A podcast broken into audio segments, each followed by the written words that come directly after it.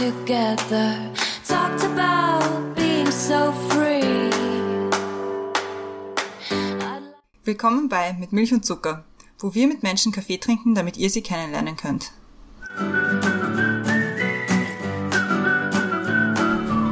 Willkommen zurück bei Mit Milch und Zucker, neue Woche, neue Folge. Mein Name ist Christiane und im Zoom-Fenster neben mir ist wie immer die Brenda. Hallo Brenda. Hallo Christiane. Im Zoom-Fenster unter uns ist unser heutiger Gast und zwar ist das heute der Thomas, Thomas Seifert von der Wiener Zeitung. Hallo. Hallo. Ich stelle dich gleich mal vor, weil wir haben jetzt auch schon vor der Aufnahme schon so viel zu bereden gehabt und ich glaube, es brennt uns allen ein bisschen unter den Fingern. Deswegen fangen wir gleich an. Wie ich schon gesagt habe, du bist stellvertretender Chefredakteur der Wiener Zeitung, bist aber Journalist schon seit 1991. Also eine relativ lange Zeit, über die wir heute reden wollen. Du warst unter anderem im Kosovo, in New York 2001, du warst in Kabul, Bagdad, Beirut, ganze Bandbreite und damit bin ich eigentlich auch schon fertig mit der Vorstellung, weil der Rest ist, steckt schon im Thema drinnen und das macht immer die Brenda und deswegen take it away, Brenda. Also das Thema haben wir uns heute überlegt, Journalismus in Krisenregionen. Wie schwer ist es, Gesehenes und Erlebtes in Worte zu fassen? Wie Christiane schon in der Vorstellung gesagt hat, äh, bist du Journalist in eine, als Journalist in einigen Krisenregionen gewesen und wir erreichen dich eigentlich heute Zwischenaufenthalten in der Ukraine. Und wir wollen mit dir darüber sprechen, wie es ist, in einer Krisenregion als Journalist zu leben, wie Erlebtes verarbeitet wird und ob man als Journalist immer eine neutrale Position einnimmt bzw. einnehmen muss. Das haben wir uns überlegt, aber wir fangen wie immer an mit den Questions to Go und Christian hat die erste. Bist du bereit? Ja. Interessant. Der erste Question to Go für dich und zwar Zeitung oder Zeitschrift? Zeitung. Großstadt oder einsame Insel? Beides, wenn es geht. Oder nicht beides gleichzeitig, logischerweise. Wie lokationsfähig bin ich nicht, aber zuerst das eine, dann das andere oder umgekehrt, je nachdem. Abschalten kann ich am besten bei Musik hören. Was ist der beste Ratschlag, den du jemals bekommen hast?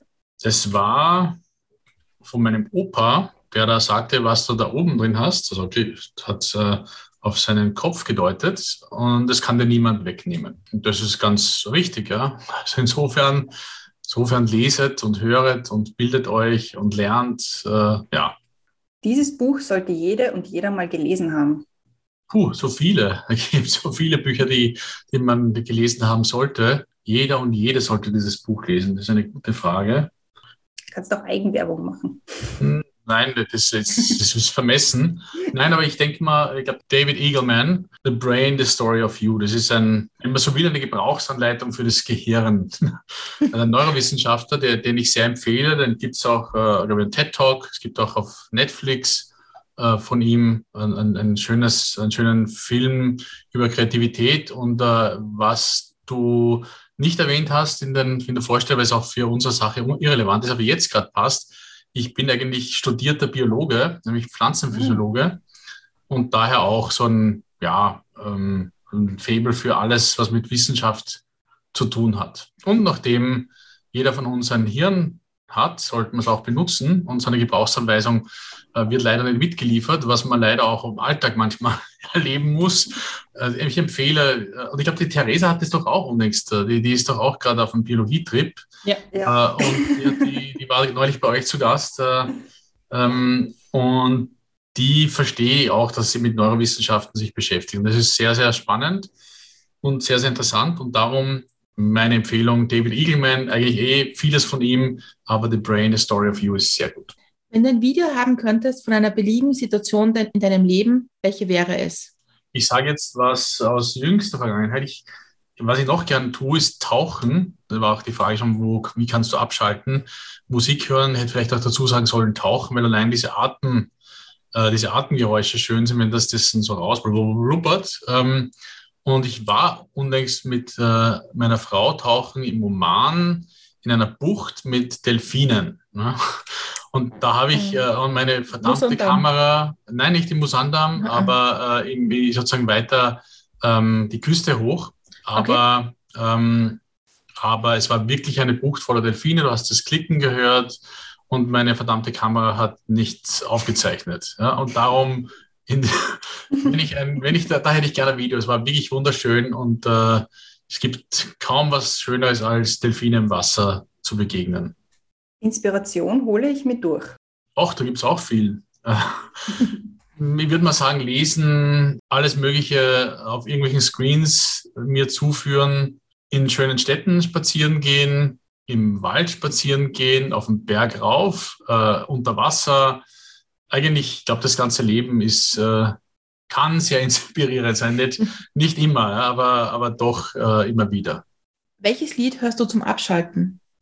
Auch das wird eine schwierige Frage. Ich, ich höre ähm, zum Abschalten immer ganz gern so, sage ich jetzt mal, Melodic Techno. Aber ein wirkliches Lieblingslied äh, im Moment ist, das heißt, passt gut zum Tauchen, heißt Breathing Underwater und hat eine schöne Lyrics, Emily Sondé.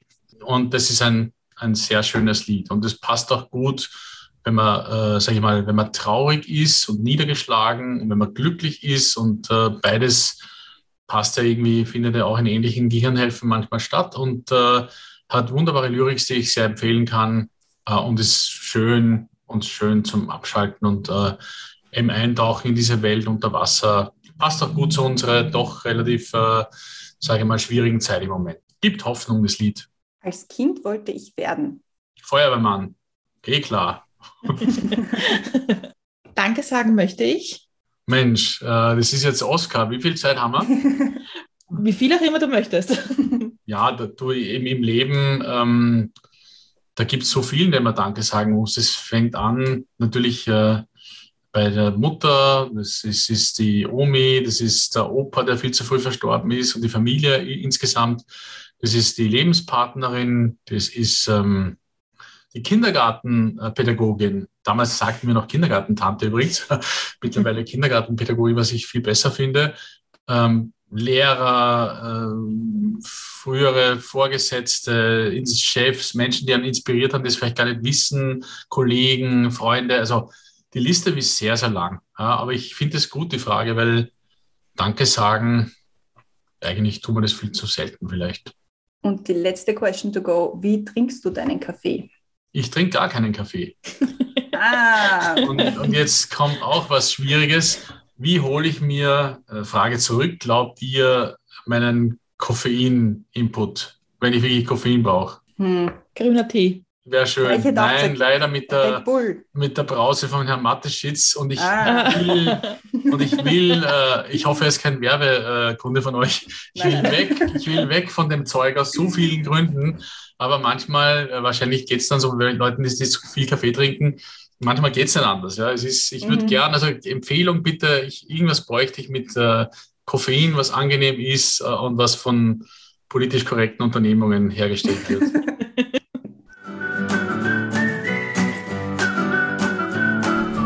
also Antworten darauf gerne zu uns senden. Wir leiten es dann weiter wie bei allen nicht Kaffee trinkenden äh, Gästen und Gästinnen von uns, bekommst du trotzdem auch die erste Milch- und Zuckerfrage, die da lautet, was ist oder war der beste Kaffee slash beliebiges Getränk einsetzen, den du getrunken hast, weil es geht ja, wurscht ob Kaffee oder nicht, nicht ja. eigentlich um das Getränk, sondern um die Umgebung, die Gesellschaft.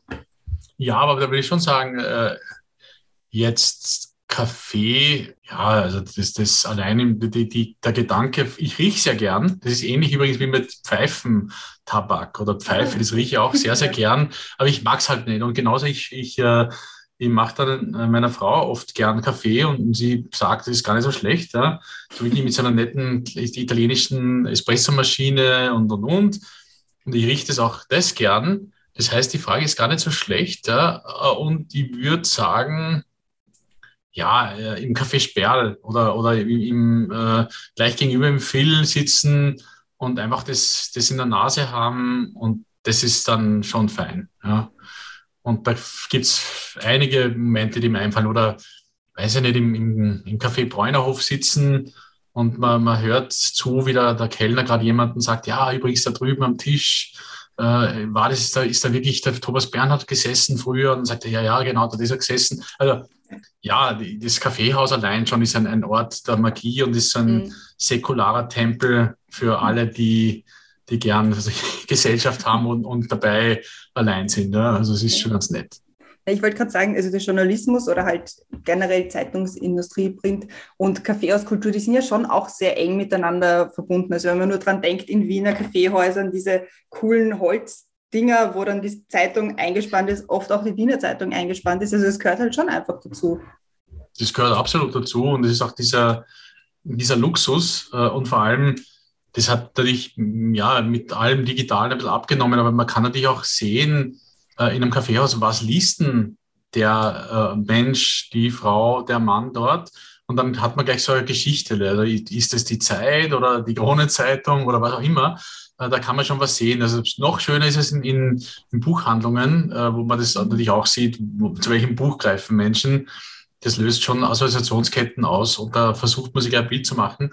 Ja, also Kaffeehaus absolut. Wenn mehr Zeit wäre, wie gesagt, das Café Sperl möchte ich an dieser Stelle einfach empfehlen, weil es ist so schön mit diesen großen ja. Fenstern und großartig und, und eben der von mir genannte Bräunerhof, äh, weiß nicht, das Café Museum und warum nicht auch, weiß ich nicht, das Landmann, weil es halt so, ein, so eine mhm. Institution ist, das gibt es kaum äh, wo, ja, also auch mit, mit all dem, was da dazugehört und wie sind die Kellner und ich weiß nicht, ja, also es ist, ist schon, es ist schon klasse. Also Wiener Kaffeehaus, absolut sind wir, ich bin froh, dass ich in dieser Stadt leben darf, wo das so lebendige Kultur immer noch ist. Mhm. Das stimmt, das stimmt. Ich meine, es ist ja, Kaffee trinken ist ja auch eine Form von Ritual, die man hat. Weil, also ich, also als Kaffeetrinker sagt man das halt, weil es gehört ja dazu in der Früh zum Aufstehen oder wenn man jemand anderen macht. Wie ist das für dich, wenn du nicht in Wien zu Hause bist? Was für Rituale hast du da? Wird da das Getränk, das wir nicht mehr erwähnen, aufgerissen in der Früh? Oder oder behält man sich diese Rituale, die man hat oder die man mitnimmt von zu Hause? Ja, ich glaube, es kommt darauf an, äh, wie, wie die Situation ist, ähm, wo man ist, wie anstrengend es gerade irgendwo ist. Ja. Aber die manchmal kommt genau das unter die Räder, weil du stehst auf und musst sofort irgendwie los. Ja. Also das, das gibt es schon, wo halt wenig Zeit ist und das ist eben dieser Luxus und darum wahrscheinlich ist das so ein angenehmes Gefühl, wenn man da aufwacht und dann macht man sich einen Kaffee und so weiter. Dieses, dieses, dieser Müßiggang, den man sich leisten mhm. kann in der Früh.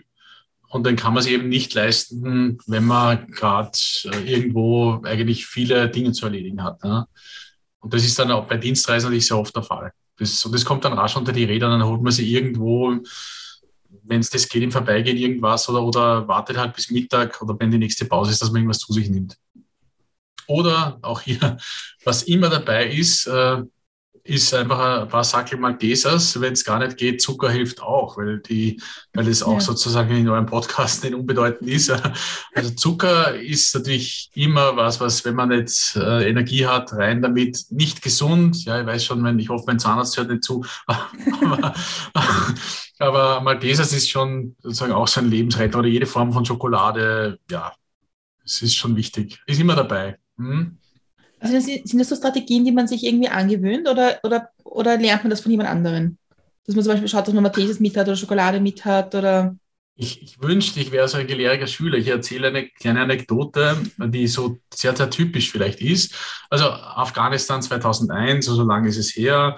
Wir sind da in irgendwo in einem kleinen Dorf äh, ähm, nördlich von Kabul, haben dort eine Gruppe von Journalisten also im Afghanistan, heißen Phase des Krieges 2001, eine Unterkunft gemietet, also ein Haus, das wir uns geteilt haben mit verschiedenen Kollegen waren da dabei, darunter auch ein sehr, sehr netter italienischer Kollege, der eine Kaffeemaschine und äh, wie heißt das, Illy Kaffee, ja, ich mache schon wieder Werbung da, äh, diesen, diesen tollen Dosenkaffee, diesen italienischen, hat der da mit. Und es gibt, der macht Original Kaffee, weil es geht für ihn nicht anders. An einem anderen Mal dann zum Mittag äh, sind wir aufgebrochen und haben Nudeln gesucht, die wir tatsächlich dann gefunden haben. Und er hat eine pipifeine, wunderschöne, exzellent schmeckende Pasta für uns alle gekocht. Also es gibt dann so Menschen, die auch, wie soll ich sagen, unter wirklichen Ausnahmebedingungen, die dann es schaffen, so, ja, so eine Ordnung zu schaffen in ihrem Leben mit so einem wirklich guten Kaffee. Ähm, ich beneide diese Menschen. Ich kann es leider nicht, weil ich, ich muss, bin froh, wenn überhaupt, wenn irgendwo noch Strukturen übrig bleiben an unserem Tag. Aber das ist schon, vielleicht hätte man das an, sozusagen äh, abschauen sollen beim Kollegen. Aber ja, macht es wie die Italiener und Italienerinnen. äh, nehmt euch äh, an jeden Ort der Welt Kaffee mit äh, und dann kann eigentlich nichts schief gehen. Ne? Ich habe ich hab gerade fertig gelesen das Buch von Thilo Mischke, das mhm. neue, über, über seine Geschichten halt von Reisen. Und er hat auch sehr viel über Afghanistan geschrieben. Und er hat, was man sich vielleicht nicht vorstellen kann, wenn ich dort war, ist, dass man ja Afghanistan wenn man dort ist als Journalist, nicht macht und einfach rausgeht und spazieren geht und sich das anschaut, sondern dass man immer Sicherheitsmenschen um sich hat und dass man nicht immer rausgehen kann und dass man, dass das alles nicht so einfach ist, wie man das glaubt. Ja, das war, war zu unterschiedlichen Zeiten unterschiedlich. Also ich war im 2001 dort mhm. und da war äh, natürlich abgesehen davon, dass halt der Krieg war, nur der war auch, sage ich jetzt mal, berechenbarer, weil man ja wusste ungefähr, wie weit äh, ist die Waffenwirkung, sage ich jetzt mal, von den Taliban damals. Und man wusste, wenn man weit genug von denen weg ist, dann kann nicht viel passieren, sage ich jetzt mal. Und da war das relativ, man konnte sich da relativ frei bewegen. Okay. Äh, und mein Glück, sage ich eben, ich war damals mit einer Kollegin äh, unterwegs, die natürlich andere Zugänge hatte. Und das ist das, was mir äh, sehr einprägsam in Erinnerung ist. Afghanistan heißt für männliche Journalisten, dass du den Zugang zu damals auch, und wir reden ja nicht von den Taliban, sondern von der Nordallianz, also den viel liberaleren, sage ich mal, Kräften damals, dass du einfach den Zugang zu 50 Prozent der, der Gesellschaft nicht hast, weil du als, als männlicher Journalist zumindest damals äh, keinen Zugang zu Frauen eigentlich hattest. Ja? Und es war mhm. dann mein Glück, dass eben die Kollegin da mit war, die diesen Zugang eben hatte. Das ist das, was mir am meisten in Erinnerung geblieben ist. Also nicht so sehr diese Sicherheitsproblematik, die natürlich dann im Laufe der Jahre äh, wieder schlimmer geworden ist, ähm, aber eben diese Problematik, dass du als Journalist einfach nicht mit jedem reden kannst ja? und äh, vor allem nicht mit jeder. Das ist, glaube ich, der springende Punkt. Und Frauen dazu ein, so ein ganzer, also westliche Frauen eine ganz seltsame Sonderstellung hatten, weil sie eben, sage ich mal, so als Art, hm, ja, so Art Männer, komische Männer, die halt wie, wie Frauen ausschauen, aufgenommen wurden. Also so, man hat die akzeptiert. Also die Leute dort haben die akzeptiert, okay, die sind jetzt, die verhalten sich irgendwie mehr wie Männer, ja, also wie, wie sie es halt als Männer sehen und, und dürfen alles Mögliche, was wir nicht dürfen, also nämlich die, die afghanischen Frauen. Äh, und das war schon spannend, weil das hat man dann Zugänge verschafft, äh, eben dank ihrer, sozusagen ihren Zugängen, die ich sonst nicht gehabt hätte. Wie schaut eine Vorbereitung auf so eine Reise eigentlich aus? Ja, ich kann es jetzt gerade aktuell äh, ja. äh, berichten, weil ich mir eben gerade äh, alles zusammenpacke für, für meine Reise nach in die Ukraine. Da geht es natürlich auch um Routenplanung, da geht es darum, mit wem ich dann dort arbeiten kann, weil ich spreche weder Russisch noch Ukrainisch. Das heißt, ich brauche in jedem Fall Übersetzerin, Übersetzer. Es wird wie es äh, eine Übersetzerin werden aus verschiedenen äh, Gründen dort. Ähm, und äh, die Reiseroute, sozusagen geht es auch darum, Logistik herzustellen, Kontakte zu knüpfen. Und äh, das sind halt dann verschiedenste Kontakte. Zum Beispiel eben, wenn es nach äh, von Kiew, also es geht mal nach Kiew, äh, dort ähm, ist sozusagen die Homebase, weil dort sind die, die Verkehrsverbindungen am günstigsten. Da werde ich mit dem Zug hinfahren. Wenn das dann zu meinem Reisezeitpunkt äh, hoffentlich auch immer noch so läuft wie jetzt. Äh, die letzten zwei Reisen waren ich mit, dem, Zug, bin dann in Kiew und werde von dort dann eben verschiedene Ziele ansteuern. Das eine Ziel wird Kharkiv sein im, im Osten, sehr nah an der russisch-ukrainischen Grenze. Es wird wahrscheinlich nach Dnipro gehen. Es wird vielleicht auch nach äh, Odessa gehen. Und da bereitet man sich halt vor, zum Beispiel in Kharkiv dann einen Kontakt herzustellen äh, zum zum örtlichen Spital. Da gibt es jemanden, den ich über jemanden kenne, der dort äh, ein, ein leitender Arzt auf der Urologie ist. Und jetzt ist natürlich die Urologie äh, nicht jetzt mein Hauptinteressensgebiet jetzt in der Ukraine, weil das eigentlich eher die, das, was uns, sage ich jetzt mal, im Moment interessiert, ist die, die, die, die Situation in der Traumaabteilung, sprich also Emergency Room oder halt äh, so ähm, ja, Notaufnahme, beziehungsweise halt alles, was mit der Chirurgie zu tun hat. Äh, und, und dann versucht man ja natürlich über diesen Kontakt dann den Kontakt zur äh, Chirurgie herzustellen, mit einzelnen Leuten dort vor Ort Kontakt aufzunehmen, vielleicht auch mit der Territorialverteidigung. Das Ganze wird dann auch noch so ähm, vorbereitet, dass ich natürlich auch bei der, bei der ukrainischen Botschaft hier in Wien äh, vorspreche, dass man entsprechende Akkreditierungsunterlagen braucht bei der ukrainischen Armee. Das muss alles auch dieser ganze Prozess passieren, dass man versucht, an Interviewpartner zu kommen, dass man sich ein, das ist ja mittlerweile sehr, sehr gut. Es gibt verschiedene äh, Gruppen auf äh, Telegram äh, oder eben auch ähm, auf Facebook, wo man, wo die Journalisten sich vernetzt haben und Journalistinnen äh, wo eben die, die Fixerinnen und Fixer dort sind, Übersetzerinnen, äh, alles was so äh, Fahrer, Fahrerinnen, alles Mögliche, ja, das ist äh, dort zu finden und da kommuniziert man und da vernetzt man sich und da sind dann einige hundert Leute, die halt gerade gerade entweder dort schon sind oder gerade wieder hinfahren oder gerade heimfahren und da, da tauscht man sich halt aus. Ja. Also es ist auch viel durch diese ganzen Gruppen sehr viel leichter geworden, sich vorzubereiten. Dann dann geht es ans Einkaufen, das ist auch immer wichtig. Also Maltesers habe ich schon erwähnt oder sonstige Formen Schokolade, auch ein, ein äh, äh, andere Dinge. Aber zum Beispiel kommen wir dann drauf, ja, eben, ich habe sie auch äh, schon sozusagen euch auch gezeigt, ja, ein neues Mikrofon für die Kamera, weil das alte war irgendwie, war man immer sicher, ob das wirklich noch tauglich ist. Dann habe ich es getestet, war ich nicht so glücklich und ich kann mir da keinen Wackelkontakt leisten. Weil ich kann, ich weiß nicht, ob ich dort was kriege und so weiter. Also Batterien, äh, zum Not für den Notfall im Arbeit mit Akkus äh, und alle möglichen sozusagen Dinge, die halt an Ausrüstungsgegenständen sind. Ganz besonders schwierig ist im Moment ähm, an äh, entsprechende Schutzausrüstung zu kommen. Ist nämlich alles ausverkauft, sage ich jetzt mal. Also ist ganz schwer im Moment an Kevlarwesten, Helme und ähnliches zu kommen. Warum?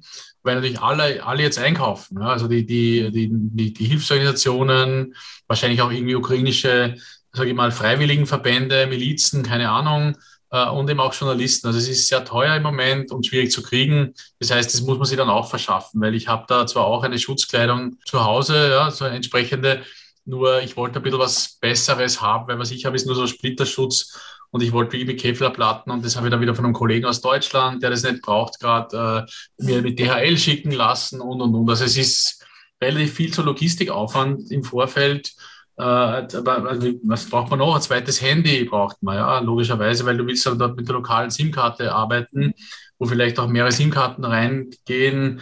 Ähm, und es hört dann irgendwann auf. Ähm, das ist eine wichtige Frage für Reporterinnen und Reporter, äh, Bleistift oder Kugelschreiber. Äh, Bleistift, ja, weil er, weil er einfach, wenn kann man spitzen und, und der ist leichter zu handeln als der Kugelschreiber. Aber es gibt natürlich auch ganz schöne spezielle Kugelschreiber, die äh, die man dann auch mitnimmt, die nämlich auch sehr gut sind und, und äh, so Heavy-Duty Kugelschreiber. Also da hört es dann irgendwie auf äh, beim, sage ich jetzt mal auch noch, das lauter, klingt wie Werbung, die kriegen aber kein Geld, ich sage es, oder ihr wahrscheinlich auch nicht, ich zumindest sicher nicht. Ähm, so ein Moleskin-Notizbuch und also alles pipapo, das kommt dann alles in einen riesen Rucksack dann stellt man fest, es ist viel zu viel, dann geht man damit durch. Aber es ist eh wie bei jeder, wie bei jeder Reise, mit dem Unterschied, dass man halt einen Haufen Gadgets noch mit hat. Ja, das kann dann sein, äh, wie gesagt, der Reporter äh, von heute, das ist halt nicht nur, und mit wem rede ich, er macht einen Podcast, also man macht ja dann äh, nicht nur vielleicht Fotos und, und schreibt seinen Text, oder eigentlich, man schreibt seinen Text, so war es früher und dann war vielleicht nur Fotografin oder Fotograf mit. Gibt es immer noch bei luxuriösen äh, Printorganen, die viel Geld haben. Ja, in Österreich sind es kaum welche dieser Kategorie leider. Äh, und dann nimmst halt, äh, hast die Kamera mit. Äh, ich fotografiere auch gerne und seit vielen, vielen Jahren und habe Dunkelkammer und alles. Also ich mache das auch gern.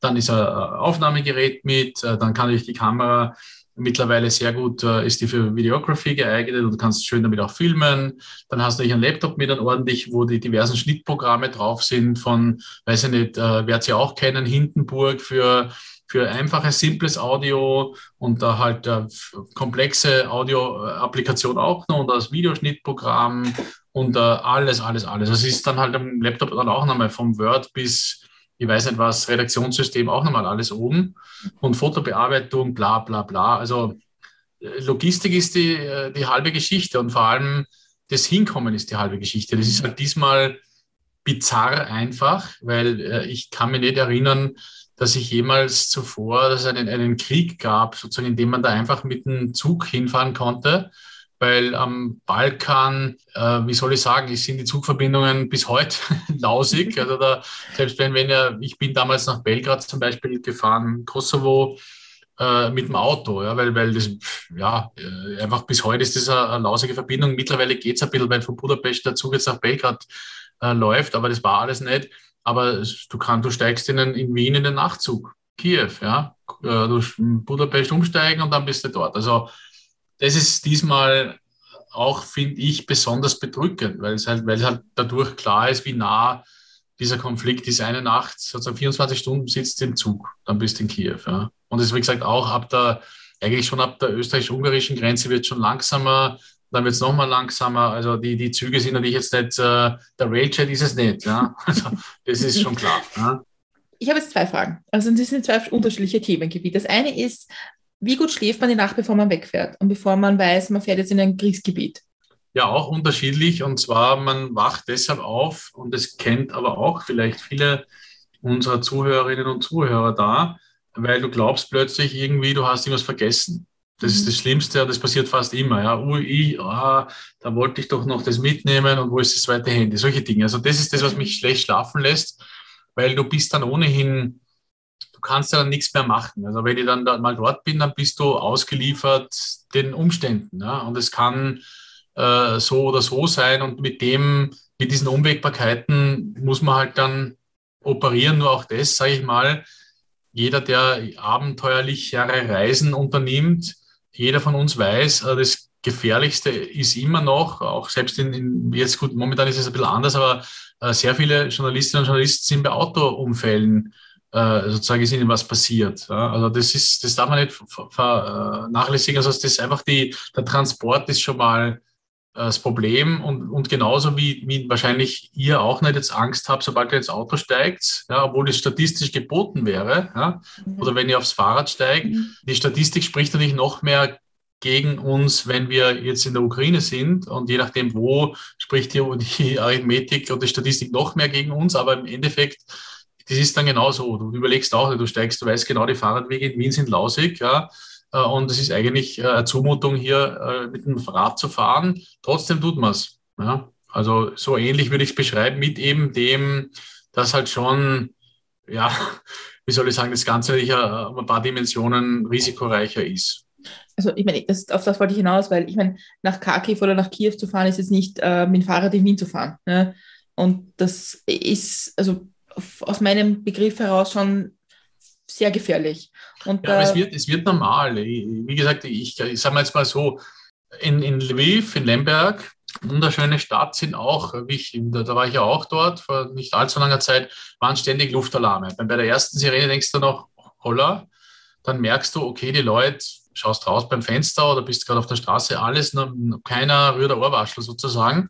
Okay, dann ja, ist halt so. Äh, gut, äh, schau mal, weiß ich nicht, kaufe ich mir noch ein Eis oder so. Also äh, ist, ist so. Ja. Und dann ist auch wieder was passiert. Dann wurde dort eben in dieser Zeit auch so ein Tanklager äh, angegriffen und da gab es dann Rauchschwaden und dann war die Stimmung gedrückt. Und es war dann der Rest des Tages war sozusagen für einen Mistkübel. Und der nächste Tag war dann schon wieder normal. Also es, es ist, äh, was man immer nicht unterschätzen darf, ist die, die unglaubliche Adaptationsfähigkeit von, von uns Menschen die einfach, wir werden in Situationen geworfen und plötzlich ist es normal. Also denkt nur dran, wir sind ja eh alle mittlerweile so, wie soll ich sagen, Ausnahmezustand vorbereitet, weil hätte ich euch gesagt vor fünf Jahren übrigens, es wird Ausgangssperren geben und ich weiß nicht, was wir alles hatten die letzten zwei Jahre, ja, seid ihr verrückt, ja, und es, es war so und dann ist es ganz normal und jetzt äh, fällt es mir immer auf, ich, ich mache immer noch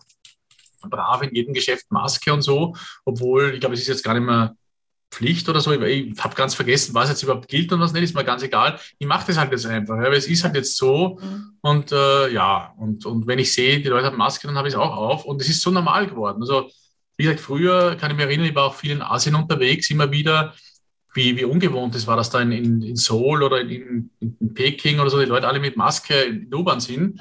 Ja, ich habe jetzt auch immer Maske in der U-Bahn. Ja. Also, und ihr ja auch, wenn ihr äh, hoffentlich ja. sozusagen klar euch an die, an die Beförderungsrichtlinien hält. Also, ja. also es ist so. Und das ist das auch Faszinierende, dass die, dass die, die Menschheit eine sehr, wie soll ich sagen, duldsame, äh, eine sehr duldsame äh, Masse ist. Ja? Mhm. Und sich sehr schön und schnell an, mit allem arrangiert. Was vielleicht eh manchmal äh, traurig ist, weil das möchte ich schon festhalten, mit, dass man sich mit dem Krieg arrangiert, ist, ist nichts. Also ich habe heute einer Freundin auf, auf, auf Facebook geschrieben, also ich würde gerne, ich schreibe mal das Buch sozusagen Humanity, uh, The Story of a Failure. Ja, also man verzweifelt schon ein bisschen an, an, an uns, äh, ähm, wie soll ich sagen, Homo sapiens. Äh, ich weiß es nicht, ob diese Zuschreibung Sapiens in irgendeiner Form gerechtfertigt ist, wenn ich mir so die, die, äh, die Weltlage anschaue. du reist in die Ukraine und du warst in Butscha und du hast ja diese Sachen jetzt gesehen. Wie verliert man nicht den Glauben an die Menschheit und wie verliert man nicht den Glauben daran, dass irgendwie wir uns nicht alle gegenseitig umbringen werden demnächst? Ja, ich, ich habe mir heute auf, auf Instagram eine Nachricht geschrieben, ja, ich, ich mir geht es irgendwie so, ich kann, ich kann mir jetzt vorstellen, wie es Atlas geht. Du kennst diese, diese Figur, die sozusagen den Globus sozusagen trägt, ja, die Welt trägt. Und so irgendwie diese Schwere der Welt, die lastet dann schon einigermaßen auf einem und es ist halt alles dann nicht das Weltall da draußen recht finster und recht kalt. Und so kommt man das vor, ja. Also hilft es dann nur, dass man halt reinzoomt äh, aus dieser großen, kalten, dunklen Welt und diesen, um dieses Stück Dreck sozusagen, das da um die Sonne äh, sozusagen seine Kreise zieht und dann sagt, okay, gut, das kann es nicht ändern, das ist so. Ja, und ich finde das alles sehr beunruhigend und eigentlich, wie gesagt, frustrierend und deprimierend. Und dann muss halt gehen, okay, im eigenen Leben äh, muss man halt dann wieder nach, nach äh, den hellen Flecken und den warmen Orten äh, sozusagen suchen. Und die gibt's Und die gibt's einfach nur halt im Kleinen. Und dann schafft man es halt äh, mehr oder minder gut, dass man das, das ausblendet und vergisst, dass man in einer Welt lebt, die eigentlich also ein, ein, ein wüster und, und äh, gewalttätiger Planet ist. Und dann draufkommt, naja, eigentlich, Gott sei Dank ist es ja nicht so. Es gibt irgendwie liebenswerte Menschen. Es gibt selbst eben in all diesen Dingen und in, in all diesen Orten oder, oder einfach Hilfsbereitschaft und, und es, gibt, äh, äh es gibt Mitgefühl und es gibt Solidarität und es gibt einen Haufen Dinge, wo ich dann wieder sage, na gut, vielleicht ist der Mensch einfach eh nicht dauerdeppert, excuse mal wienerisch, ja, sondern halt äh, irgendwie, äh, sondern halt, ich weiß es nicht, ja, neigt halt zur, ja, zum, zum Wahn. Ja, und das sind ja auch nicht alle, äh, die zum Wahn neigen, sondern schon, fürchte ich, in der politischen Klasse ist offenbar der Selektionsmechanismus schon so, dass besonders viele Idioten dort landen. Also das ist also Herr Putin wäre schon die Frage, ob da nicht irgendwie vielleicht so eine Therapeutin oder so jemand mal was bewirken hätte können. Also da ist schon was nicht ganz richtig. Ja. Ich sage jetzt nicht, dass er verrückt ist, aber ich sage da, irgendwas äh, stimmt da nicht. Äh, bei Herrn Trump auch nicht. Ja, also wir könnten jetzt die Liste durchgehen und es gibt, ja, Gott sei Dank. Braucht man gar nicht so weit schauen. Braucht man gar nicht so weit schauen. Ja, und es gibt eben viele mit narzisstischen Persönlichkeitsstörungen, alles das. Das ist, und das ist, glaube ich, schon ein, ein Makel, den es gibt, weil wir müssen uns von diesen politischen Eliten trennen. Wir brauchen da, glaube ich, andere Figuren, ähm, und wie gesagt, wir werden das nicht den, den, russischen Präsidenten ersetzen oder den chinesischen oder wen auch immer, aber es gibt hier ein Problem. Also, und es ist interessant, weil Shakespeare hat schon über diese Figuren äh, geschrieben. Das war natürlich fiktional zum Teil, aber nur, äh, weiß nicht, die, was wir über Napoleon wissen, ich war gerade auf Korsika eben auch, ja.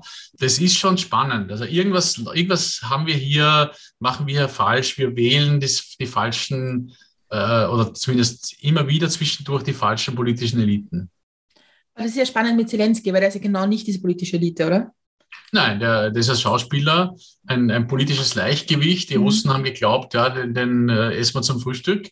Und es gibt, glaube ich, dann auch schon so etwas, und das ist auch interessant, ähm, ähm, ich habe mir, hab mir gedacht, ja, ich werde mich sicher hüten vor all diesen Anglizismen, auch wenn es wahrscheinlich bei der Zielgruppe hier äh, sozusagen gut ankommt. Aber nein, es ist schon so rising to the challenge. Also das ist, das kann man auf Englisch schon schön sagen. Es ist so, dass wenn man äh, Herausforderungen annimmt, und ich glaube, bei ihm war es, ich bin mir sicher, der Mann hat nie in seinen kühnsten Träumen nicht äh, davon, äh, sozusagen davon geträumt, oder in dem Fall Albträume gehabt, dass er jemals in die Lage kommt, in dieser Situation Präsident äh, dieses Landes zu sein. Aber wir sehen, ja, wahrscheinlich, wenn du vor diese Herausforderung gestellt wirst, gibt es zwei Dinge. Und jetzt bin ich nochmal mit dem Anglizismus, es tut mir leid, aber es ist sozusagen aus der Fachsprache sozusagen Flight or Fight. Ja, also das ist das, äh, mhm. sind wir wieder bei unserer von mir geschätzten Verhaltensforschung und, und Biologie. Also entweder du fließt äh, oder du kämpfst. Das ist ganz in uns angelegt, in unseren Hirnen. Äh, das ist eine ganz wichtige sozusagen Überlebens, ähm, sozusagen Überlebensstrategie, dass man eben weiß, wann muss ich kämpfen, wann soll ich fliehen. Ja? Und, und ich glaube, dass er eben äh, das Kämpfen gewählt hat. Und jetzt ist er halt da gefangen und, und ja, es ist eben ganz ein Antipolitiker und der wird auch ähm, ganz viel politisches Kapital haben. Also sollte dieser Krieg enden, äh, dann wird dieser Mann unglaubliches politisches Kapital haben, das er dann hoffentlich auch positiv nützt, ja, weil natürlich nicht alle Also es muss nicht unbedingt gut ausgehen. Also ich glaube schon, und ich glaube, dass die Ukraine eine Riesenchance bekommt mit dieser Figur, die dann Korruptionsbekämpfung und all die, die, die Probleme, die das Land ja auch hat, das soll man auch nicht verschweigen. Aber er hat jetzt politisches Kapital und er hat vor allem eine, eine junge Generation, die ja auch, das war für die auch so eine, wie soll ich sagen, eine letzte Hoffnung. Die haben ja auch nicht, sind auch nicht gesegnet mit politischen Eliten, die man äh, gerne ins Herz schließen würde. Jetzt haben sie ihn. Und ich, ich weiß von einer Freundin von mir, eine Ukrainerin, die hat ihn gewählt. Und wir haben neulich gesprochen, äh, sie war also auf der Durchreise von Wien, also auch auf der Flucht, ja, äh, schreckliche Geschichte auf der Durchreise und wir haben uns getroffen und sie sagt, ja, ich habe ihn gewählt. Ich habe ich hab mir nie gedacht, dass, die, dass ich diese Stimme, dass die so gut aufgehoben ist wie bei ihm. Niemals, wir waren alle überrascht, hat sie gesagt. Und sie war, sie war eine Anhängerin. Sie hat ihn gewählt und auch gerne, weil sie hat immerhin endlich mal kein Oligarch, weil ihr wisst ja, die letzten äh, Präsidenten, die es gab, waren entweder selbst besonders reich, also Oligarchen, oder waren eben aus dieser alten, sage ich mal, postsowjetischen äh, und teilweise noch sowjetischen Eliten. Ja. Also die, das war wirklich der für sie, sagt sie, der richtige Mann zur richtigen Zeit. Ich habe, ich habe vorher schon erzählt, ich habe in der Vorbereitung für das Gespräch heute drei, drei Folgen, äh, drei Podcast-Folgen mit Christiana Monpur gehört und was mir bei ihr sehr ähm, beeindruckt, ist die Geschichte, wie sie sich vorbereitet hat auf, das Interview mit Milosevic, weil sie gesagt hat, ähm, sie konnte ab einem gewissen Zeitpunkt nicht mehr sagen, ich bin jetzt neutral, weil sie hat gesehen, was passiert. Wenn du die Chance hättest, Putin zu interviewen, wärst du neutral oder wirst du ihm sagen, Alter, sollte mal erzählen, was Sache ist? Ein naja, bisschen freundlicher ähm, vielleicht. Was heißt neutral? Ja, die, die, die Geschichte fängt damit an, dass wir in, dass wir, in, ja, dass wahrscheinlich das der Beweis ist, dass das die Multiversum-Theorie gar nicht so falsch ist, weil wir in unterschiedlichen Universen äh, leben würden. Wenn man aufeinander trifft, dann spricht der eine von einer militärischen Sonderoperation, ich spreche von einem Krieg. Ja? Mhm. Der eine spricht von, alles verläuft nach Plan. Ja? Ich würde sagen, welcher Plan? Ja, was für ein Plan, von welchem Plan reden Sie da? Ja? Ähm, ich würde über Kriegsverbrechen sprechen wollen und wie man sie aufklärt und welchen welche Beitrag Russland dazu liefern kann, äh, diese aufzuklären und die Verantwortlichen zu, sozusagen hier zur Verantwortung zu ziehen, würde man wahrscheinlich als Antwort bekommen, es gibt keine Kriegsverbrechen. Ja? Also die, das war alles selbst verschuldet oder es hat alles gestaged und so weiter. Also es gibt dann, glaube ich, einen Punkt, wo eine Debatte unmöglich wird und wo auch ähm, eine journalistische Auseinandersetzung nicht mehr möglich ist, weil, wie gesagt, unterschiedliche Universen hier äh, sind. Ja? Und selbst wenn ich versuchen wollte zu verstehen, äh, worum es äh, dem Kreml geht, würde ich mir sehr schwer tun, das mit der Realität in Einklang zu bringen. Ne? Also insofern neutral. Äh, man kann, glaube ich, irgendwie nicht, man braucht irgendeinen Boden, von dem er aus operiert. Und mein Boden ist zumindest das Völkerrecht, die UN-Charta, keine Ahnung. Man kann ja dann eh nur für sich selbst was finden, wo man sagt, ja, was ist eigentlich mein, äh, auf welchem Boden möchte ich mich bewegen? Und da würde ich sagen, es ist dann ganz klar, dass es hier da Probleme gibt. Trotzdem würde ich sagen, ja, ich, ich habe auch ähm, durchaus schon Gesprächspartner dieser Form gehabt. Also im Irak war man bei Tariq Aziz damals also Nummer zwei in der Hierarchie oder bei Assad und so. Also man muss auch ähm, das Gespräch suchen, das glaube ich schon. Aber es gibt dann einen Punkt, wo es sehr schwierig wird. Ja? Und, und, vor allem auch in der Situation jetzt ist es so, was die Ukraine betrifft, ich, ich mir, ich tue mir sehr schwer damit, äh, eben wenn, wenn Putin, der russische Präsident, von einem Plan spricht, was ist der Plan? Und er sagt auch nicht, was der Plan ist. Ja? Und wir wissen es nicht. Und man tut da drüber dann schwer. Und wie gesagt, die Neutralität gibt es dann nicht, wenn man, wenn wir über Kriegsverbrechen sprechen, wenn man äh, einfach über massive Menschenrechtsverletzungen sprechen, wenn wir über die Situation in der Russischen Föderation sprechen für Journalisten, und, und, und. Also es, es ist, glaube ich, im Moment extrem schwierig, überhaupt noch ähm, eine gemeinsame Basis zu finden. Trotzdem, man muss sie suchen. Ich glaube ich glaub schon, äh, dass es vernünftig ist, hier nicht alle Brücken niederzureißen. Äh, ich weiß noch nicht, ob, die, ob wir mit den Richt mit welchen Leuten man reden kann. Und ich bin mir ziemlich sicher, die sitzen nicht im Kreml. Das, das, ist leider, äh, das ist leider das Problem, das wir haben, dass die Ansprechpartner, ich sehe sie nicht im Moment, also mit denen man auch an einer, an einer Zukunft bauen könnte, weil mit dem herrschenden Machthabern im Kreml gibt es keine Zukunft. Du warst ja schon in mehreren Konflikten. Diese Werte oder die, die, sagst, die, die, die Grundvereinbarung, die man irgendwie hat und auf der man agiert, ist das immer die gleiche für dich oder ist es abhängig davon auch, wo man ist? Weil ich kann mir vorstellen, dass in Afghanistan auch ohne den Taliban gibt es schon genug jetzt humanitäre Gründe oder Menschenrechtsgründe, die man dort diskutieren kann. Ne? Also muss man sich da auch anpassen im Konflikt, wo man ist und was gerade die Voraussetzungen sind? Ja, ich glaube, es gibt, gibt für alles sozusagen so eine, eine Arbeits, äh, dann, die zu berücksichtigen ist. Ähm, du hast Afghanistan angesprochen, da ist sicher die Situation wieder eine andere. Und es ist auch so, jeder Krieg ist anders, jeder Konflikt ist anders. Ähm, das ist sicher ganz klar. Und es sind auch die, die Grautöne äh, sozusagen unterschiedlich. Es gibt Konflikte, das ist relativ klar. Ich würde zum Beispiel sagen, also wenn man jetzt, äh, da genügt der Blick auf die Karte, die Frage ist berechtigt, was machen eigentlich russische Panzer in den Vororten von Kiew? Ja, also, hm, ist irgendwie, das muss uns mal jemand erklären, was hier, worum es hier genau geht, außer um einen Angriffskrieg. Ja. Es gibt natürlich Konflikte, die sind nicht so klar. Ähm, es gibt dann auch äh, Parallelen, die, die äh, interessant sind und die man auch bedenken muss. Ich habe zum Beispiel auch äh, 2002, glaube ich, war das erste Mal noch zu Saddams Zeiten im Irak äh, war dann auch 2003 während des äh, amerikanischen Angriffskriegs im Irak. Das da gab damals auch kein Sicherheitsratsmandat. Ähm, es war damals auch völkerrechtswidrig. Äh, und da kann man dann vergleichen, was ist, wie, wie, was ist der Unterschied? Ja? Was ist der Unterschied zwischen dem amerikanischen Angriff auf den Irak äh, oder nicht nur amerikanisch, waren die Briten da auch dabei und andere.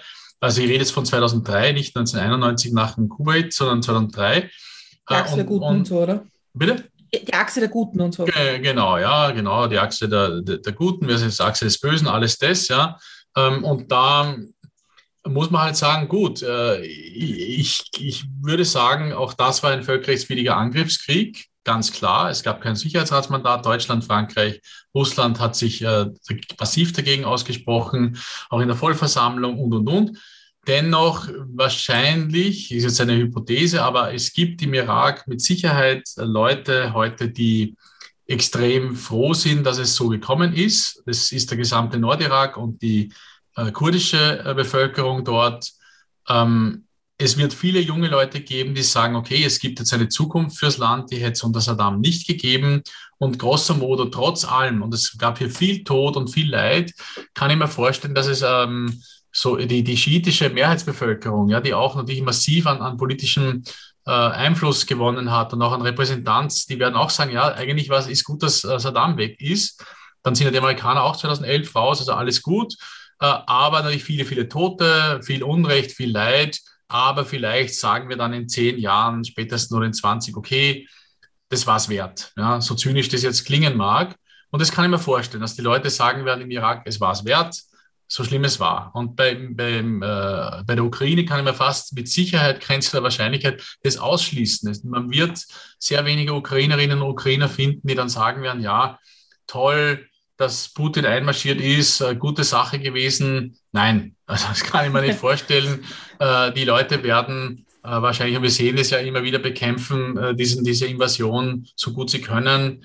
Und, das, und darum eben interessant, zwei Dinge, die jetzt äh, völkerrechtlich gar nicht so, wie soll ich sagen, wo es durchaus Parallelen gibt und, und, und Perspektiven äh, gibt. Und dennoch äh, ist es eben so, dass in einem Fall ich sagen würde, ja, der Irak ähm, war ein völkerrechtswidriger Angriffskrieg, äh, ist auch nicht zu entschuldigen gewesen aus meiner Sicht. Ja, denkt an die vielen Lügen, die es gab, Wasservernichtungswaffen und so weiter. George W. Bush hätte wohl auch äh, sozusagen durchaus verdient, vor das Kriegsverbrechertribunal zu kommen, genauso wie Rumsfeld und Cheney. Also da, da will ich gar nicht, das will ich gar nicht, äh, äh, da soll man nichts beschönigen.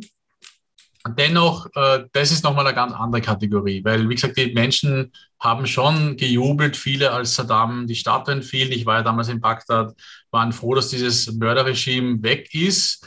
Und äh, in der Ukraine werden die Leute oder würden sie wahrscheinlich Staatstrauer und äh, werden tief betroffen sein, wenn es den, äh, der Russischen Föderation den Truppen gelungen wäre, Zelensky sozusagen hier zu eliminieren. Also da gibt es massive Unterschiede und das ist auch wichtig, dass man immer die Perspektiven wahrt und dass man hier das sieht, aber ist wahrscheinlich eine Antwort auf deine Frage, gibt es unterschiedliche Herangehensweisen oder gibt es einen, einen Goldstandard, der immer gilt wie die zehn Gebote?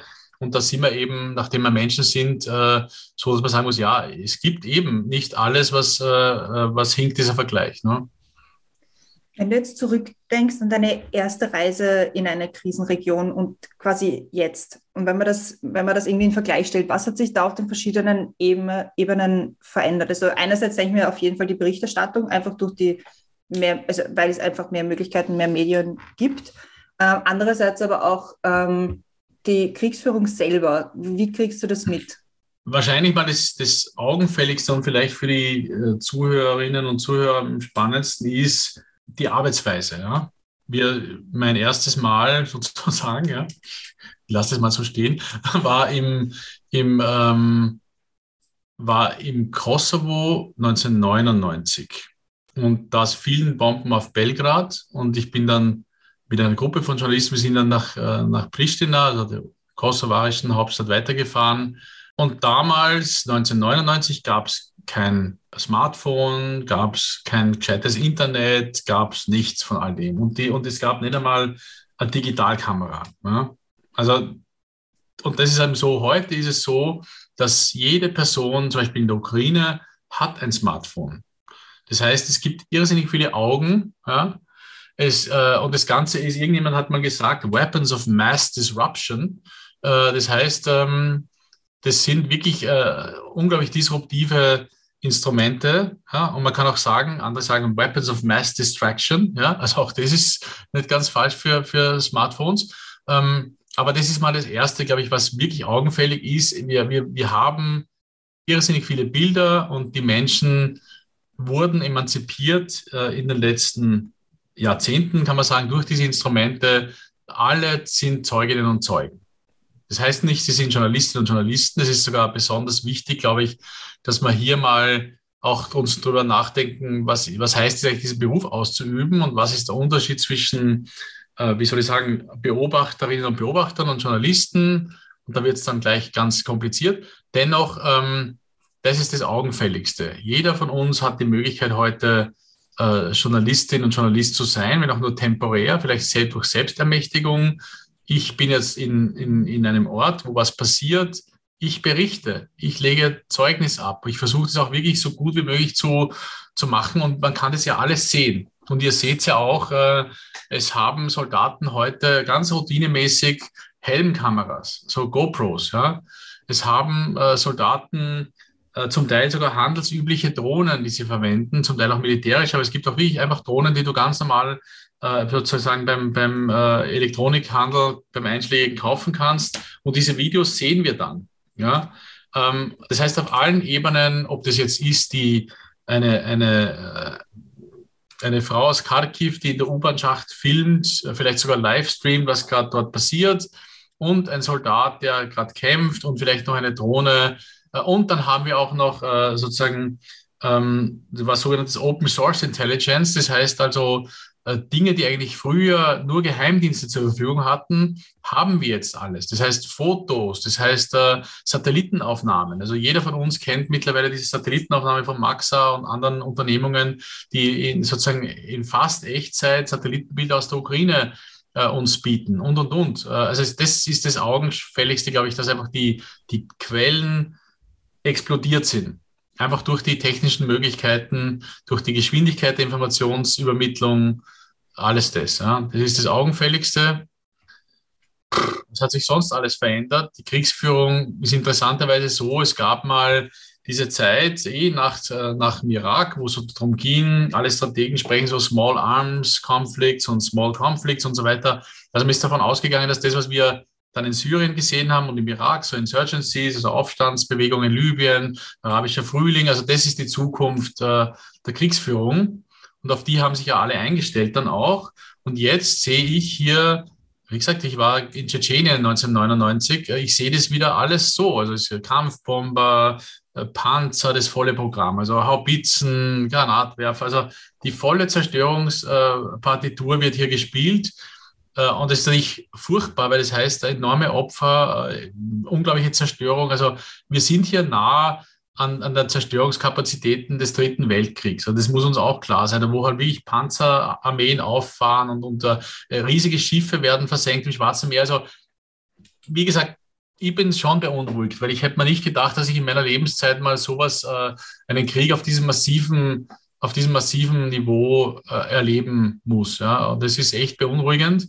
Und das hat sich natürlich schon auch verändert, weil es ist der erste äh, wirklich große äh, Krieg, der das leider das Potenzial hat, so von einem Regionalkonflikt zu einem wirklichen globalen Problem zu werden. Und es war zum Beispiel im Irak relativ klar ein regionaler Konflikt das hilft übrigens den, den über 100.000 äh, Toten überhaupt nichts, wie wir wissen. Mhm. Aber, äh, aber es ist zumindest sozusagen, wo man wusste, okay, das ist irgendwie kontrollierbar. Und das Ding jetzt ist wahrscheinlich auch nicht mehr so unkontrollierbar, wie es vielleicht am 24. Februar aussah, als es begonnen hat. Aber ich muss euch sagen, ich war in meinem Leben noch nie so besorgt. Einfach auch, weil ich überhaupt keine, wie gesagt, das Ding hat jetzt seine Eigendynamik bekommen. Und wenn, wenn ich mich jetzt dann in der nächsten Frage fragt, wie wird es weitergehen, I don't know. Ich weiß es nicht. Äh, und ich glaube, jeder, der sagt, er weiß es, äh, es ist zwar schön, aber diese Prognostikfähigkeit äh, würde ich mir nicht zutrauen. Weil, weil es ist alles, wir sind hier in einem Sturm und wir wissen nicht, wie er, wie er weitergeht. Aber ist nicht das, was genau eigentlich an, der ganzen, an dem ganzen Konflikt so Angst macht, dass es so unberechenbar ist? dass man nicht, also man versteht eigentlich nicht ganz, warum das jetzt passieren muss in dieser Intensität und ähm, was eigentlich das Ziel ist der Geschichte. Also ich, ich, ich, glaube, man muss glaube ein paar Dinge äh, sehen, die, äh, die, die, ja, ähm, ich persönlich auch äh, habe mich mit der Ukraine in der, im Detail erst seit 2014 beschäftigt, also nach der Annexion der Krim und, und äh, nach diesem äh, Unterstützung der Separatisten in, in, den, äh, in, in Luhansk und Donetsk und diesen Oblasten im Osten. Und vorher, ja, ich habe mich schon mit der Ukraine beschäftigt, fand es immer ein spannendes Land, aber ich war vorher nie dort. Äh, und es war halt so irgendwo dieses Land zwischen, sage ich mal, sag ich mal Polen und, und, der, und der Russischen Föderation. Ja. Ähm, und das eben mehr Culpa bei, bei einem Land, wo es äh, noch dazu Österreich eine Vergangenheit hatte. Also das, das zieht sich von Lemberg runter bis Tschernowitz und so weiter. Also keine Ahnung. Äh, und dann äh, haben wir das einfach irgendwie so dahin simmern lassen, sage ich so. Das, das hat so ein bisschen geköchelt, keiner hat sich groß gekümmert, die OSZE hat Beobachtermissionen geschickt, äh, man hat geglaubt, ja, eben, das wird halt so Frozen Conflict sein wie, wie Armenien, Aserbaidschan, Bergkarabach, äh, Ossetien, Georgien, solche Dinge mehr. Und jetzt haben wir plötzlich diesen heißen Krieg dann bekommen. Und das, was ich dran so beängstigend fand, war ein paar Tage vor dem Kriegsausbruch, also vor, und Kriegsausbruch äh, möchte ich nochmal präzisieren, vor dem Angriffskrieg der Russischen Föderation. Das ist immer wichtig, äh, das auch zu betonen, mhm. äh, weil Krieg klingt so, ja, der eine schießt, der andere auch. Es gibt hier ganz klaren Täter, wenn man so will, und das ist die Russische Föderation. Und dieser Angriffskrieg der Russischen Föderation, der am 24. Februar seinen Ausgang genommen hat, da gab es vorher ein Treffen mit den höchstrangigen äh, Beratern im Kreml. Und da gab es einen, einen Mann, ich glaube Sergei, sein Vorname Narischkin, das ist der Leiter der Abteilung 5 des Auslandsgeheimdienstes, des FSB des Auslandsgeheimdienstes, der stammelt da vor sich hin. Putin will von allen hören, ja, was machen wir da jetzt und so weiter. Und der stammelt so dahin und sagt, na ja, und wir sollten vielleicht noch verhandeln und Minsk und hin und her. Äh, und, ähm, und Putin äh, schasselt ihn ab, so wie ein, wie ein Schuljungen. Ja? Und das ist auch alles übrigens nachzuschauen in, in einer großartigen Doku von PBS, äh, das heißt PBS Frontline, Putin's Road to War, äh, wo das auch dann analysiert wird nochmal. Und es gibt das Ganze, kann man auf CNN, glaube ich, ist das alles im Internet, auf YouTube, mhm. kann man in den Show dann sicher zeigen, nachzusehen, wo der Auslandsgeheimdienstchef wie ein Schulbub von Wladimir Putin hier zur Sau gemacht wird. Ja? weil er einfach nicht sagt, gut, greif mal an, sondern er muss dann irgendwie, Putin führt ihn dorthin und sagt, ja, und, und, und sollen wir eigentlich die, diese, diese beiden Republiken, diese Volksrepubliken, die sogenannten Donetsk und Luhansk, äh, äh, die Unabhängigkeit äh, akzeptieren. Ich glaube, er sagt dann, Ischkin sagt dann sogar irgendwie, sollten wir sie eingliedern in die russische Föderation, weil er dann eben merkt, der Putin ist jetzt schon sauer. Dann sagt Putin, nein, nein, nein, Unabhängigkeit, nicht Eingliederung und schasselt ihn ab. Und da weißt du, es gibt hier offenbar niemanden mehr im engeren Kreis im Kreml, der diesen Mann an der Spitze die Wahrheit sagt. Weil Narischkin muss gewusst haben, die fahren dann diese Panzer äh, Richtung hier von Belarus und glauben, sie werden da von der ukrainischen Bevölkerung wie Befreier empfangen, weil denen hat man erzählt, die sind dort lauter Nazis, ja, und die schießen aber auf sie. Ja, und die schießen massiv auf sie und, und töten diese Leute, die da kommen. Und wahrscheinlich hat es Narischkin gewusst. Also der Auslandsgeheimdienstchef muss ja irgendwie, wenn, wenn dieser Auslandsgeheimdienst nicht völlig sozusagen äh, für, für Flocke ist, ja, gewusst haben, was, auf, was hier auf sie zukommt, hat nicht den Mut gefunden, dass er Putin die Wahrheit sagt. Dass er ihm sagt, nein, man wird auf uns schießen. Und das ganze Unternehmen, lieber Blatt, äh, lass mal stecken, keine gute Idee, ein andermal, komm, äh, genieß die Tage. Ja? Nein, er lässt einmarschieren. Das Problem ist, hätte Narischkin das gesagt, wäre er vielleicht in Gulag gekommen, Putin hätte es trotzdem getan. Also das heißt, die Choice war nicht mehr sehr gut für ihn. Mhm. Ja? Aber mit diesem, mit so einem Regime haben wir es zu tun. Also es muss uns klar sein, das ist das, was, womit wir es zu tun haben, mit, mit einer, einer Klick im Kreml, äh, von die umgeben, ein Mann von Ja-Sagern. Es gibt natürlich niemanden mehr, der es wagt, dem Tyrannen die Wahrheit zu sagen. Und ich, ich glaube, es, ihr kennt das Märchen, glaube ich, von Hans Christian Andersen, dieses des Kaisers neue Kleider, irgendwie wie jemand sagt, ja, eigentlich ist er ja nackt. Äh, mittlerweile, glaube ich, sehen sehr viele, dass er nackt ist. Zum Beispiel der Westen. Also jeder Mensch, der bei politisch wachen Verstand ist, sieht, dass dieses Regime eigentlich am Ende ist. Moralisch, äh, vielleicht auch bald wirtschaftlich und auch militärisch ist es nicht eine, eine Weltmacht. Ja? Also was hier passiert, ist nicht das, wie eine Weltmacht ähm, agiert. Ja? Und das ist, finde ich, interessant und gleichzeitig wahnsinnig beängstigend, weil ich nicht weiß, ob überhaupt jemand, äh, wer hat hier noch Einfluss, wer, wer kann hier noch beraten, wer wagt hier nochmal zu, zu sagen, wenn zum Beispiel ein verrückter Befehl aus dem Kreml kommen sollte, kann ich davon ausgehen, dass der dann einfach, wie soll ich sagen, nicht ausgeführt wird? Oder muss ich fürchten, dass das dann die ganze Befehlskette bis in die Raketensilos irgendwann geht und äh, das einfach gemacht wird, weil einfach niemand es wagt zu sagen, hey, jetzt reicht's dann langsam, ja, ähm, jetzt ist Schluss hier, ja, jetzt, jetzt ist aus, Ende der Vorstellung, der Mann muss weg oder wir, wir, wir missachten jetzt diese Befehle, so geht's nicht weiter. Das ist sehr beängstigend und da gibt's wirklich auch in der Geschichte wenig Parallelen, wo das so, also so schlimm zutage tritt gebe ich dir total recht. Ähm, ich stelle aber trotzdem jetzt mal die zweite mit Milch und Zuckerfrage. Wir haben schon jetzt wahnsinnig viel von dir gelernt und auch über deinen Job, aber ich stelle dir trotzdem die Frage, was kann man noch von dir lernen? Ich, ich würde mal sagen, jeder muss selbst sein, seinen oder ihren Weg gehen. Die Frage ist, was kann man lernen? Das, ist, das klingt so besserwisserisch und arrogant und so, ja, ja, jetzt kommt der Opi und erzählt aus dem Krieg und, und jetzt erzählt er, was, was man von ihm lernen kann. Ich glaube, eine Sache, die ich gut finde und die, glaube ich, jeden, äh, die überhaupt uns allen hilft, jeder lebt, einfach Neugierde.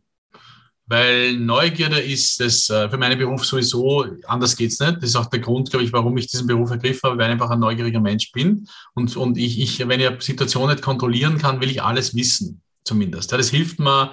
Äh, ich bin jetzt diesem Krieg ausgesetzt, wie ihr alle, ja, aber ich fühle mich halt besser, weil ich denke, na gut, jetzt habe ich ein bisschen verstanden, worum geht es hier und so weiter. Das bringt zwar nichts, ja, weil ich bin genauso sozusagen in, in, in der Hand des Schicksals wie, wie, äh, wie ihr, wie unsere Zuhörerinnen und Zuhörer, alles das. Aber es hilft mir, damit umzugehen. Also das heißt, Neugierde, glaube ich, ist, ein, ist überhaupt der beste Coping-Mechanismus. Plus, ich glaube, dass Neugierde eigentlich, wenn mich jemand fragt, und jetzt werde ich ganz groß in meiner Antwort, was der Sinn des Lebens? Genau das ist es. Ja, wir sind hier auf einer Reise und äh, ich äh, als Biologe erkenne ich keinen äh, spirituellen Sinn oder irgendeinen Hör, irgendwas, ja, erkenne ich nicht, ja, aber ich weiß, wahrscheinlich geht es einfach darum, äh, was, was deine Frage impliziert, zu lernen. Ja? Voneinander, von der Natur, von dem, was wir hier erleben. Und das ist die größte Show, ähm, die du geboten kriegst. Also das muss auch, glaube ich, jedem klar sein. Und es ist so und, und darum muss man halt das Beste daraus machen. Und je mehr man versteht, dann äh, umso besser ist es. Und das tragisch gleichzeitig ist auch das, dass man natürlich jetzt schon klar ist, ähm, ja leider, die, die Mysterien werden äh, nicht weniger werden. Es werden wahrscheinlich am Ende, wenn man dann mal hoffentlich möglichst friedlich hier äh, sozusagen in, äh, aus dieser Welt scheidet, äh, wird werden die Fra viele Fragen, also der Vorhang wird gefallen sein und, viele Fragen offen passt jetzt eigentlich nicht zum Thema, das wir generell besprechen, aber wie wurde aus dem Biologen der Journalist? Über verschlungene Pfade, ja, ähm, über verschlungene Pfade wurde aus dem Biologen ein, ein Journalist. Das war äh, über die Studentenpolitik. Äh, da war ich in einer Basisgruppe ähm, auf der Navi, also sprich auf der Biologie. Dann dann gab es eine Fakultätszeitung, dann habe ich da mitgearbeitet, da habe ich gedacht, na, das ist aber interessant, da sollte ich vielleicht mehr darüber wissen, wie macht man das eigentlich, wie, wie funktioniert das überhaupt so schreiben und Zeitungen machen und so weiter. Dann habe ich mir erkundigt, wie, wie das eigentlich, wo man das am besten lernt. Dann habe ich gehört, okay, da musst du zu einer Zeitung gehen, das habe ich dann auch mich beworben und äh, bin dann einfach da reingerutscht, einfach über diese Bewerbung und habe da eigentlich wollte, war es nur so ein, ein Hobby mal und dachte, ja, das ist ganz interessant, das, das wollte ich mal probieren, das kann man sicher mal brauchen und so, ja. Und dann ähm, Fakultätszeitung, dann auch interessanterweise ein bisschen beim Piratenradio mitgearbeitet. Damals gab es noch keine, äh, kein Radio Orange. Das ist sozusagen eigentlich, wenn man so will, und das Radio Orange und die freien Radios sind aus dem hervorgegangen, wo ich da auch ein bisschen bin ich ganz, ganz am Rande und ich muss man auch, dass man da die eigene Rolle nicht irgendwie verklärt. Also ich war da ein, ein, ein neugieriger Zugucker, ja, der halt ein bisschen da reingeschnuppert hat. Und dann eben lande ich bei der Tageszeitung, äh, lande ich beim, äh, äh beim Falter danach, äh, sehr viel mit Wiener Stadtpolitik, mit, mit Innenpolitik beschäftigt, äh, lande dann bei der Verlagsgruppe News, im News, dann bei der Presse und dann zur Wiener Zeitung. Das, das war der Weg äh, immer mit einem großen Interesse eben an, an allen, an allen äh, multimedialen Dingen auch. Ja? Also das Internet, glaube ich, keine Ahnung, da gab es noch gar keinen kein Anbieter in Österreich so, so, so richtig über CompuServe und über die Uni und so. Also ich war immer interessiert an allen medialen Dingen. Ähm, und eben, wie gesagt, weil ich glaube, vielleicht ist das auch noch was. Wie wurde das aus mir? Neugierde habe ich schon erwähnt. Es gibt, glaube ich, noch was Zweites. Man kann sich im Leben entscheiden, ob man viel über wenig oder wenig über viel wissen will.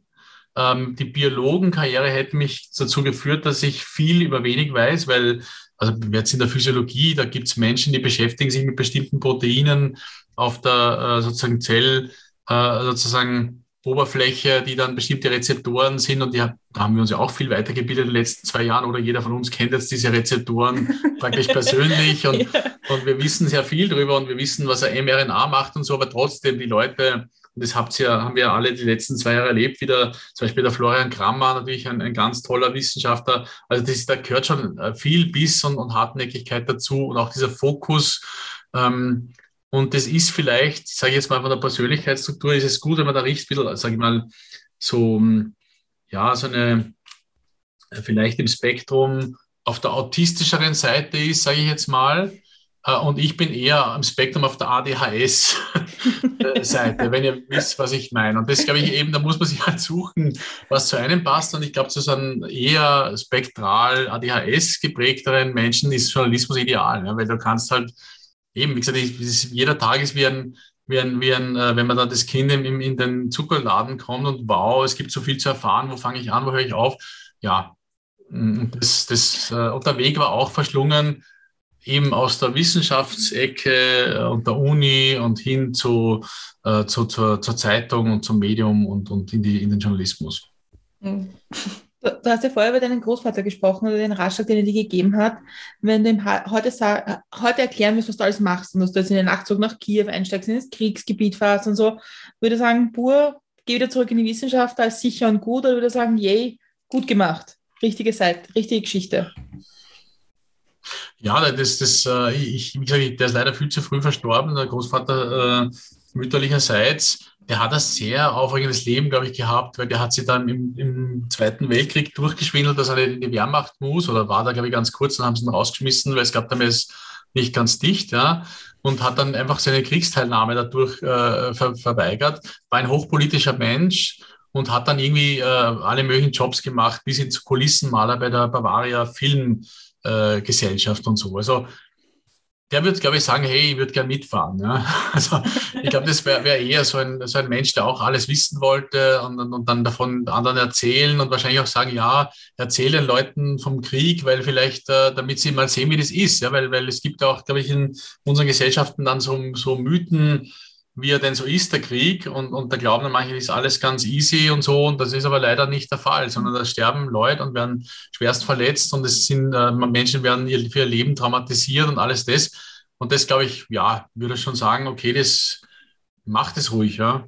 Du hast vorher auch schon gesprochen von der Leichtigkeit, die man sich dann ein bisschen behalten muss oder suchen muss, wenn man dann wieder zurückkommt. Was bringt dich zum Lachen? Eine sehr gute Frage. Ja, also wahrscheinlich eh das Übliche, sage ich mal, einfach irgendwie ironische Situationen äh, oder eben auch, äh, wenn du so ein, was mein Lieblingslachen, wenn ich es so sagen darf, ist sozusagen so ein richtig glückliches Lachen, wenn du denkst, wow, super, ich weiß es nicht, der ideale, stell dir vor, der, ein Sonnenuntergang beim Musikfestival, du bist auf einem, auf einem Schiff im Mittelmeer und draußen springt ein Delfin. Also das ist das Lachen, das habe ich schon erlebt übrigens. Ja. Ich, cool. ich, äh, ich kann mein Istrien alles haben. Also kann, das ist, glaube ich, wenn du willst, das bringt mich, das ist so eine wahrscheinlich tief, ein tiefes Glück, ja, einfach sozusagen sagen, okay, am Leben zu sein, blöd gesagt. Das ist das, das ist, das schönste Lachen, weil ich kann auch sagen, natürlich, wenn jemand, den brauchen wir, wahrscheinlich schalten wir uns den Hader ein, äh, dann, dann haben wir auch äh, Lachen und ist auch super. Aber die, wenn du mich fragst, was will ich das Lachen, das ich mir wünschen würde, ist das genau so ein richtiges, äh, wo halt schwerstens die, die äh, sozusagen das Dopamin richtig einfährt, um, um ein bisschen nochmal die Neurowissenschaft auszupacken und du ein, von, von echtem Glück halt ähm, da irgendwie äh, erfüllt bist. Ein glückliches Lachen, ja. Mhm. Darf man im Krieg lachen?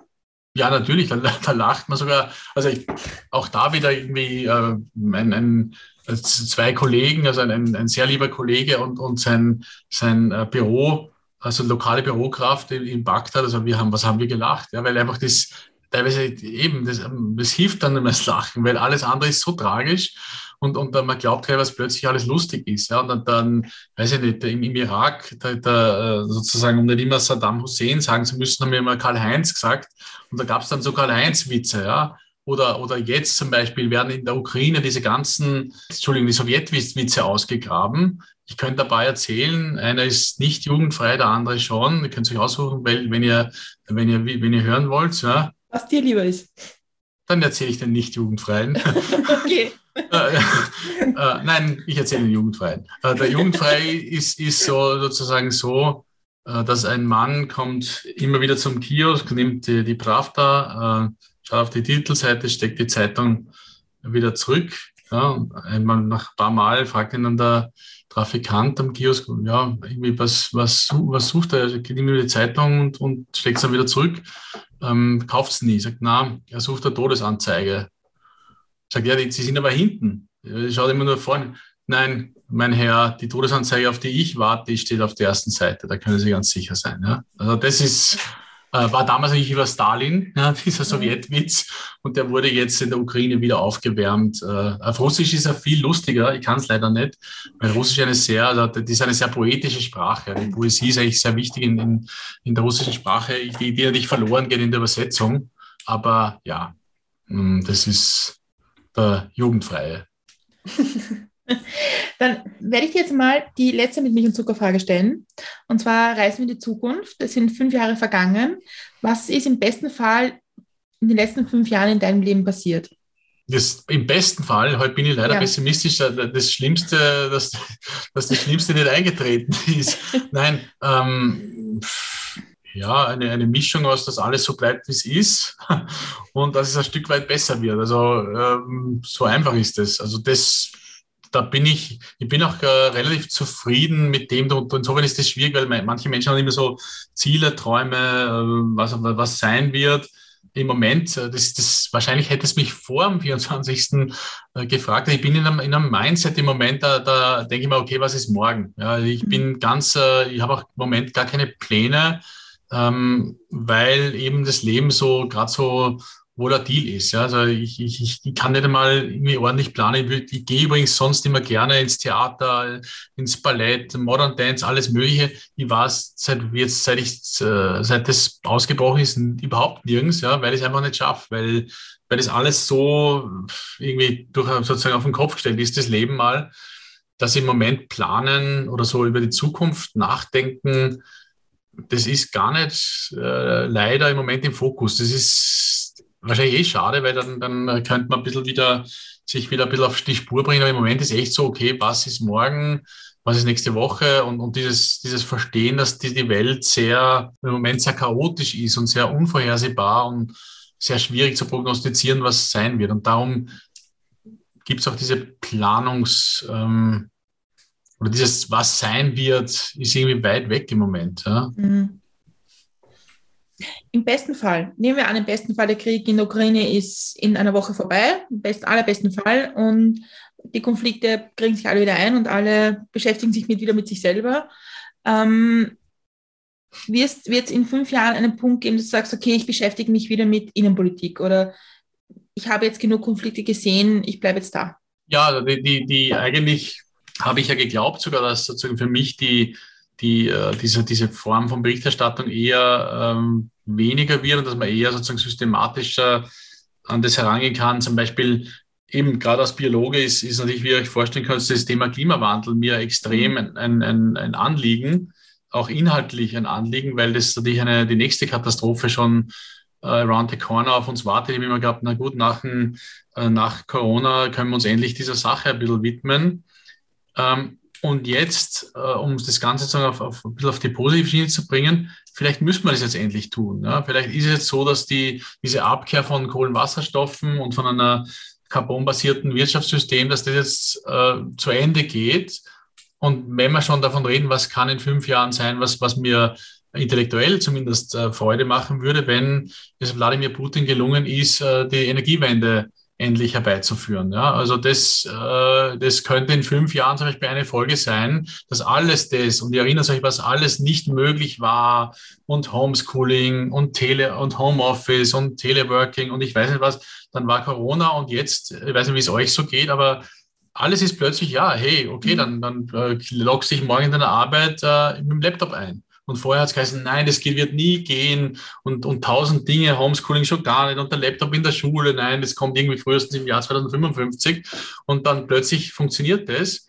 Und ähm, wenn morgen äh, die Gaspipeline abgestellt wird oder in die Luft fliegt, ja, dann muss es gehen. Mhm. Also, und es wird gehen, weil ich, ich weiß, wir, wir in einem, in einem Europa leben, das sehr kreativ ist und sehr dynamisch und eigentlich relativ rasch auf solche Dinge reagieren kann und auch sehr flexibel bleibt. Ja. Denkt dran, wie China umgeht mit, mit Corona jetzt. Also die haben nicht kapiert, dass die No-Covid-Strategie bei Omikron nicht mehr funktioniert. Und ich war am Anfang auch totaler Befürworter von äh, No-Covid, also Zero-Covid.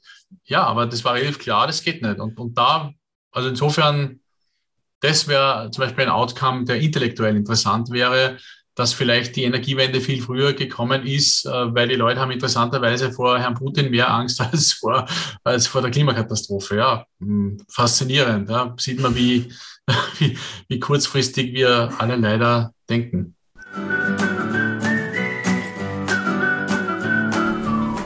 Ja, aber es ist doch ein, ein eher positiver Zukunftsausblick, den wir jetzt noch gehört haben. Hm? Ja.